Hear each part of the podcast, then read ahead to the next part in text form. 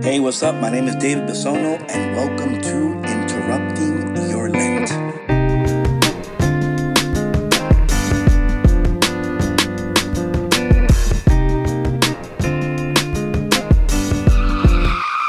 What do you have to stop doing, and what do you have to start doing? If there is anything that I am getting out of this time of Lent, is that there are things in my life that I no longer need to do, and that there are other things that I must start doing. You know, as we're walking together in this Lent season and just going into the Word of God and praying, I don't know what's happening to you, but it's really happening to me. Where even yesterday, where God is like, you know, you have to evaluate the decisions you make in your relationships. Like, I know that by the messages that I received, that many of you were just like, David, you were on point. I have to make wiser decisions. I have to reevaluate my relationships. I have to start being more consistent and disciplined. And if there's one thing that today's word, God will remind us is that He wants that for us, but that there are things we need to stop doing and things we need to start doing. So the things that we need to maybe stop doing is maybe stop procrastinating, stop being lazy, right?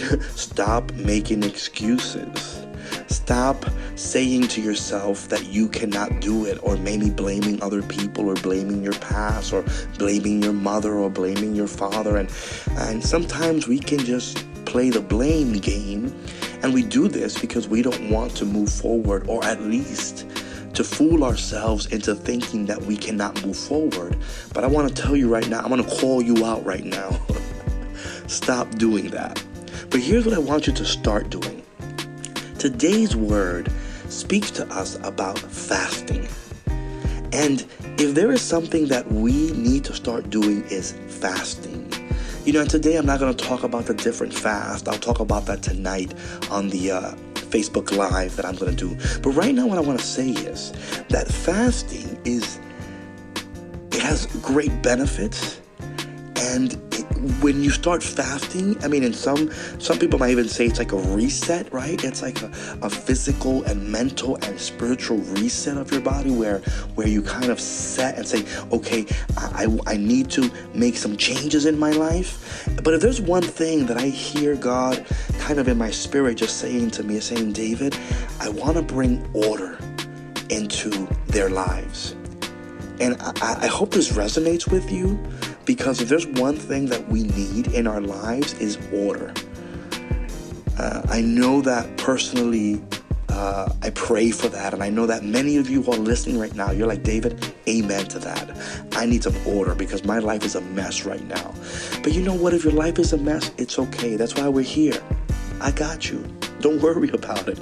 But here's what I want you to understand about fasting the Bible speaks to us how fasting was used by believers to even make important decisions. Maybe right now you're in a place of transition, in a place of interruption, where you are trying to make decisions that are going to affect the rest of your life. And maybe you're scared. You're saying, I don't even want to make a decision because I'm scared about making the wrong one. Well, this is why we fast. We fast so that as we um, remove all those distractions, remove all those things that I said earlier, we can begin to hear the voice of God clearly and we can allow the Spirit of God to continue to guide us.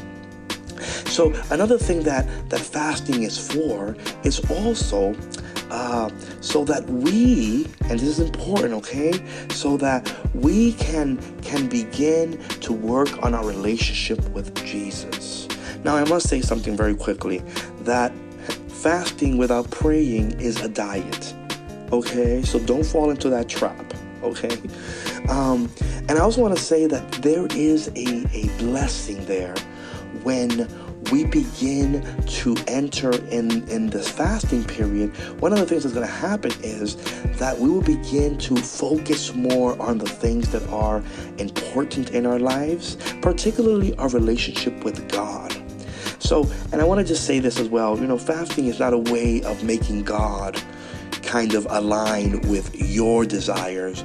But if done right, what fasting does is that you will align with God's desires, God's plans, and God's purposes for your life. So I'm praying today that you will stop doing those things that you need to stop doing, but that you would start doing the things that God is asking you to do so that you can enter into a life of blessing, a life of productivity, and a life of, of uh, just extreme and supernatural and super abundant grace. Father, in the name of Jesus, I want to thank you today for being patient with us and for always finding a way to reach us, even when we're inconsistent, even when we're making excuses, even when we're trying uh, uh, to get away from you and we're trying to get our way and not align ourselves with your way. Thank you for always providing a way for us to hear your voice in the midst of every other voice that we hear. Help us today